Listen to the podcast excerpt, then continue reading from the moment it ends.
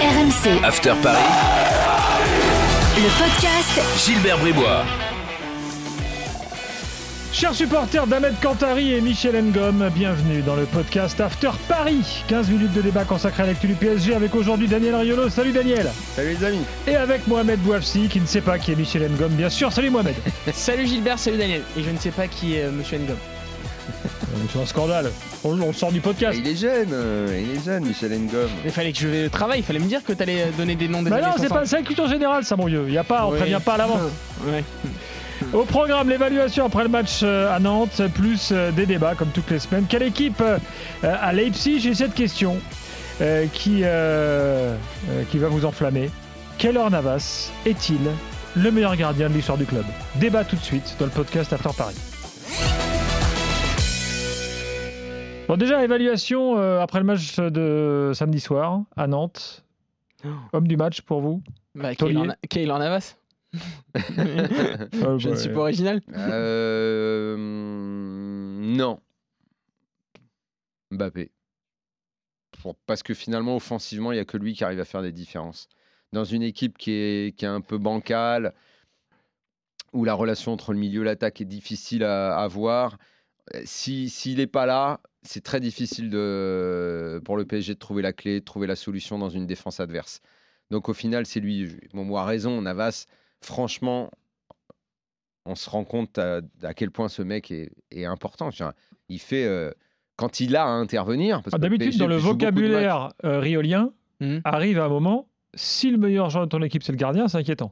Oui, mais c'est pour ça que j'ai- j'ai choisi Mbappé parce que je pense que Mbappé est plus important.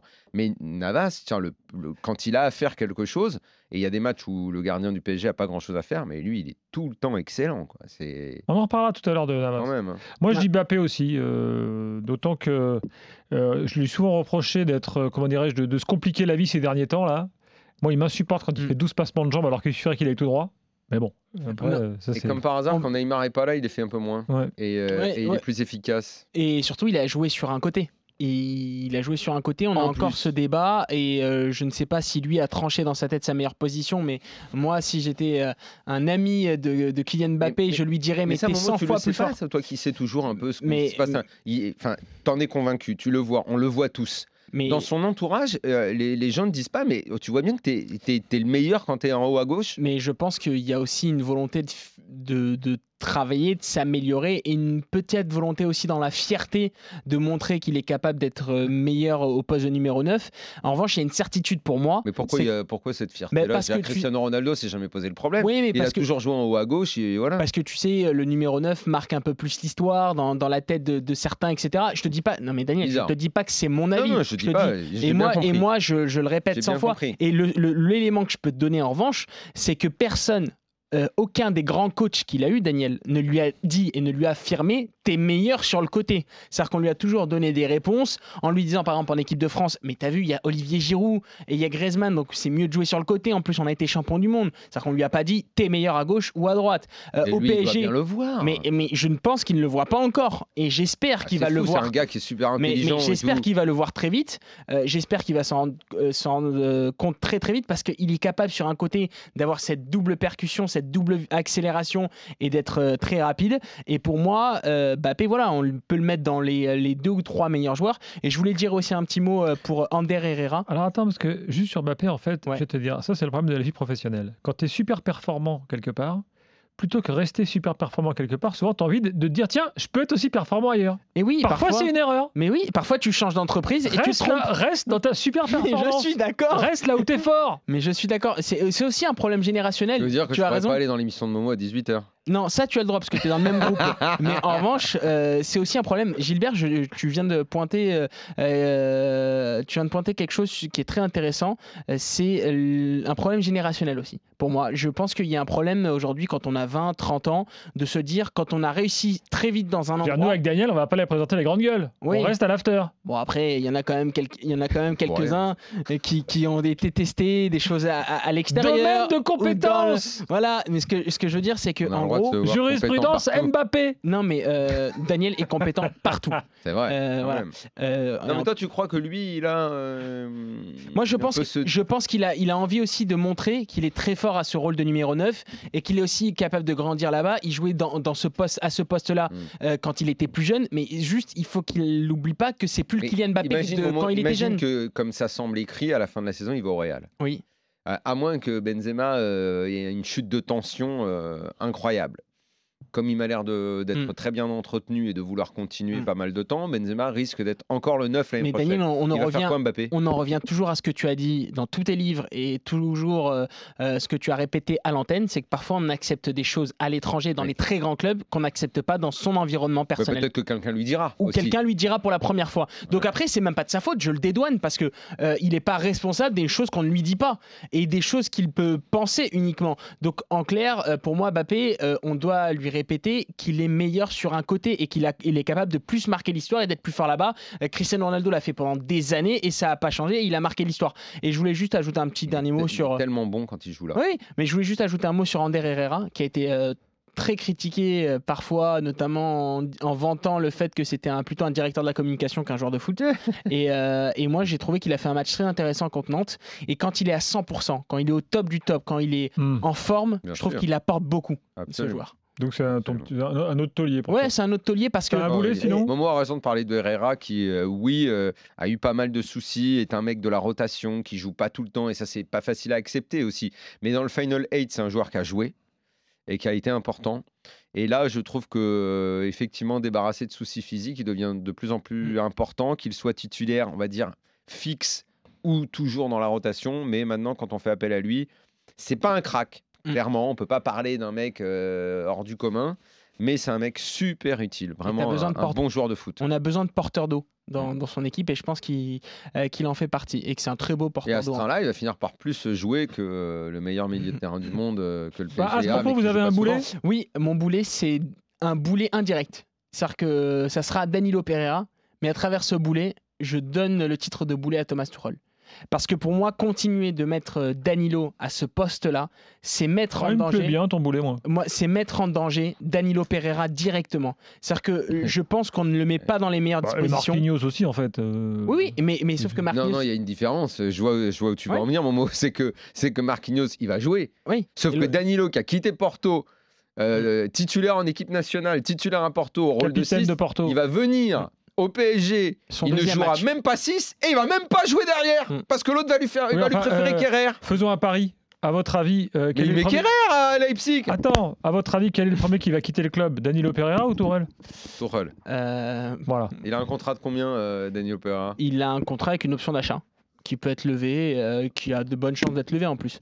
Mais Donc, euh, je pense qu'il va vite jouer à son poste. Oui, mais Enfin, cette saison, cas, euh, cette saison, moi je rejoins entièrement Daniel. Non, je pense que cette Kerrer va plus jouer. Il va, il va perdre sa place. Ouais. C'est hallucinant cette histoire. Et C'est dès, complètement fou et dès le de deuxième match, dès le deuxième match, le mettre à ce poste-là où il a, jou- il a joué que très rarement, le mettre dans ces conditions-là, même alors, la charnière Diallo Danilo, c'est quand même, euh, on va pas dire que c'est les portes de l'enfer, mais on arrive quand même dans des conditions qui sont très compliquées. Et, et Diallo, Ouais. il est pas en confiance, il est, il est jeune.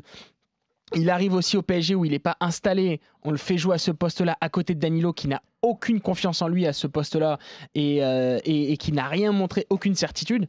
Mais franchement, c'est c'est pas Danilo le boulet, hein, c'est quelqu'un d'autre. Messieurs, quelle équipe contre Leipzig? Mohamed, quelles sont tes infos? Euh, Que va-t-il se passer? Alors, Quelle euh, est l'équipe de départ? on- Qu'est-ce que tu as décidé? Alors, qu'est-ce que j'ai décidé? Je suis pas le coach, mais à- on va retrouver Florenzi à droite. Euh, la charnière, il y aura sans doute euh, Danilo accompagné de, de Kipembe. Toi, à, tu dis Danilo va jouer? À gauche, Kurzawa.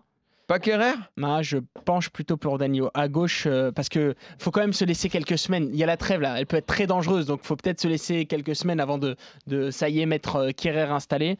Euh, au milieu, on retrouvera Marquinhos avec euh, Ander Herrera et Idrissa Gueye. Et en attaque, on retrouvera Sarabia, Keane. Et normalement, si tout va bien, on attend les dernières informations, Mbappé. Voilà. Il y a une incertitude sur Mbappé, mais on est plutôt du côté de l'optimisme ces dernières heures. Heureusement que Leipzig ne fait pas peur en ce moment parce qu'ils ont des soucis. Parce que quand tu lis le 11 Mm. du PSG, avec ce milieu-là très défensif, très peu de, de, de relayeurs vers l'attaque et une attaque Sarabia, Mosekin et si c'est pas Mbappé qui peut faire des diffs. Ah, j'ai mis Sarabia, euh, c'est Di Maria, pardon, à la place de Sarabia. Oui, je- Oui, oui Maria. excusez-moi, excusez-moi. euh, ça peut. c'est déjà mieux. Ouais, mais bon. Moi, je, moi je, le je, milieu je- de terrain, il est, il est pas créatif pour un sou, quoi. je pense que ça sera un très bon débat pour l'after, en prolongation de ce podcast, en prolongement de ce podcast, euh, de savoir si c'est pas le, le PSG le plus en difficulté ou le pire PSG sur le, le, le, le 11 type du Qatar. Depuis, depuis l'arrivée des Qataris, quand on voit, Alors hormis que sur le papier, tu as l'effectif euh, le plus riche, Le plus fourni. Avec, Euh, avec tellement de blessés. faut se rappeler des débuts du Qatar. Non, hein. mais euh, oublions la première année euh, où ils sont en transition, etc. La première année en Ligue des Champions, euh, si on parle de la première année Avec en Carlo. Ligue des Champions, c'est déjà au-dessus. Ouais. Quand tu as Thiago Mhm. Motta, Verratti qui est encore un jeune en devenir, Thiago qui est Silva, très bon à ce Ibra. moment-là, euh, l'équipe, elle, l'équipe, elle est costaud. hein. L'équipe, sans- elle est forte à ce moment-là. C'est sans doute l'effectif le plus fourni. Non, mais là, sur le banc, si tu fais l'effectif, l'effectif, il y a les hommes. C'est juste que là, il y a trop de blessés, trop de mecs en méforme. C'est surtout ça le vrai souci. Hmm. Et l'autre souci, c'est que Tourelle n'arrive pas à se décider entre le 4-3-3, euh, le 4-2-4, euh, comment jouer, et qu'en fait, il n'y a aucun réflexe, aucun circuit qui est trouvé. C'est juste, euh, est-ce que la, passe, la bonne passe va arriver jusqu'à Mbappé Est-ce que Mbappé va faire une différence? Il n'y a que comme ça que le PSG joue aujourd'hui. Et si Neymar n'est pas là, ça ne fait qu'un seul joueur pour faire les diffs.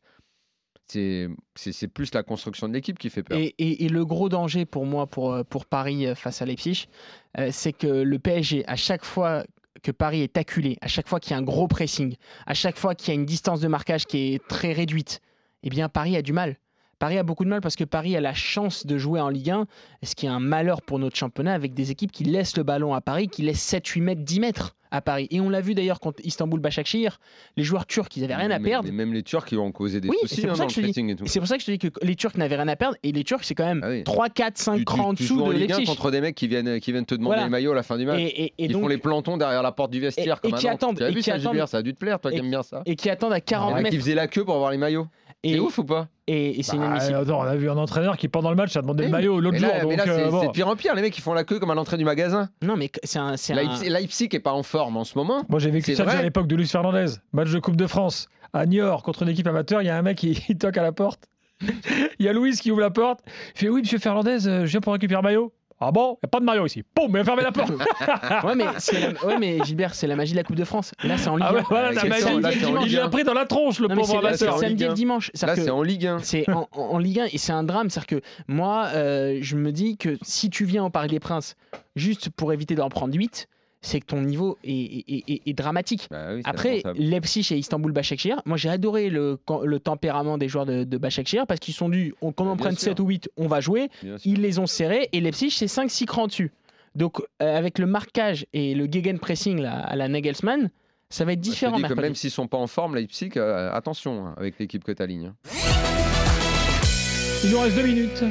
Keller Navas doit-il être euh, d'ores et déjà euh, annoncé comme le meilleur gardien de l'histoire du Paris Saint-Germain ou Pourquoi tu as bien envie d'annoncer ça? Bah Parce qu'en fait, vu- j'ai vu ça Pourquoi- sur. pourquoi ça euh, Non, mais c'est Ce un débat, qui, que, que certains supporters du PSG ont mis sur la table. Alors certains disent non, il sera jamais à la hauteur de Bernard Lama. Bah, Bernard Lama il est quand même resté très longtemps. Bah oui, moi je pense que Bernard déjà, Lama est encore au-dessus. Lama, il a une antériorité, une, une carrière longue. Il a, c'est le capitaine quand le PSG gagne Mm. une Coupe d'Europe. Exactement. Euh, Navas, C'est au-dessus. euh, Navas est excellent. Il, faisait Euh, partie des tout meilleurs gardiens du monde à l'époque. Mais Lama, Alors- il, euh, Lama, il les arrêtait aussi, parce que si c'est juste arrêter un péno, Lama, il en chopait. euh, Mais est-ce que la question c'est plutôt est-ce que intrinsèquement Et Lama a bloqué Navas les ballons, ce qui pour moi est très important. est plus fort ou moins fort que Lamar intrinsèquement euh, je sais Je pas. vous pose la question. Lama, il était énorme. Bien Il sûr. était incroyable. Il pouvait faire des.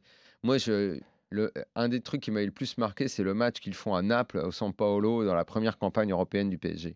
Le mec, il s'envolait dans la surface. Dès que les mecs voulaient faire un centre, il, il volait, il allait prendre les ballons et il relançait un petit peu en mieux de ce que fait Mike Maignan maintenant, Hmm. qui est un des seuls gardiens qui relance très vite à la main. Quand il trouvait Ginola sur les relances longues, là, mais t'avais balle de Mais contre en, que- une, en une passe. Est-ce que tes yeux de supporter à l'époque et tes yeux d'enfant mais Lama n'ont pas le meilleur changé gardien regard du monde, Momo. Non, mais plus sérieusement, Lama était considéré comme meilleur Je gardien pense du que monde Bernard dans ces Lama- années-là. Bernard en Lama 94, 15 par là. reste le meilleur Et gardien Navas du il PSG. fait partie des meilleurs gardiens du monde en, en- en ce moment. hein. Mais Navas pour moi est le meilleur gardien de l'histoire du PSG Qatari. Voilà, il n'y a pas débat Absolument, et que- absolument. et que sa Je crois que régularité tu voulais, pas- tu voulais parler de Michael Landreau, non? Non, mais sa régularité, messieurs, ça, vous serez peut-être d'accord Ah, avec moi. S'il gagne des choses avec Paris, s'il reste 5-6 ans, enfin, sûr. peut-être pas autant, sûr. mais 5 ans, et qu'il à ce niveau-là pendant 5 ans, on Mm. pourra dire à ce moment-là qu'il est plus fort euh, que. que Après, il y a un truc qu'on oublie toujours dans ces, dans ces, dans ces genres de, de, de- de classements qu'on fait, c'est le mec qui a fait sa carrière avant ou après. Mm. Lama sera toujours identifié PSG. Il a une Mm, carrière avant, vrai, il été à Lille, il était à Metz, mais sa carrière, c'est le tampon qu'il a sur la gueule, c'est PSG. Mm. Navas, il n'aura pas le tampon PSG. Il a le tampon Real Madrid, il a gagné Ça trois. Ligues des Champions S'il reste encore euh, 7-8 ans, par exemple, il gagne une Ligue des Champions, et puis je sais pas, il fait des trucs Oui, mais extraordinaires, il a, à l'âge qu'il a, tu crois que ça peut arriver? ton tampon peut changer. C'est rare les joueurs qui n'ont pas beaucoup, qui ont pas le tampon. Ouais, mais ton tampon peut changer. Mais il est, il est, il est plutôt jeune, euh, Navas. Oui, c'est pour ça que j'étais- mais Les il est gardiens, né en ils ont une 86. longévité. Il a, Il a, il a euh, 30. 33 ans. Regarde Thiago Silva. Quand il arrive, il, a le le il avait le tampon Milan avant. Ouais, maintenant Il a, changé, tampon il, a, PSG. il a changé de tampon. C'est vrai. Ouais, non, mais c'est vrai. Mais Navas, c'est parce que son âge. Il aura 34 ans, 15 ans. Ça me fait penser, il faut qu'on qu'on s'arrête, que Mohamed, je Regarde, trouve, Momo, il a changé de tampon. devrait changer de Il tampon parce il est meilleur dans les podcasts. PSG que dans les podcasts OM. C'est vrai Avec Hein applicateur Ouais, ou sans applicateur qu'il change de tampon. Allez, à la semaine prochaine pour un prochain podcast PSG. RMC, After Paris, le podcast Gilbert Bribois.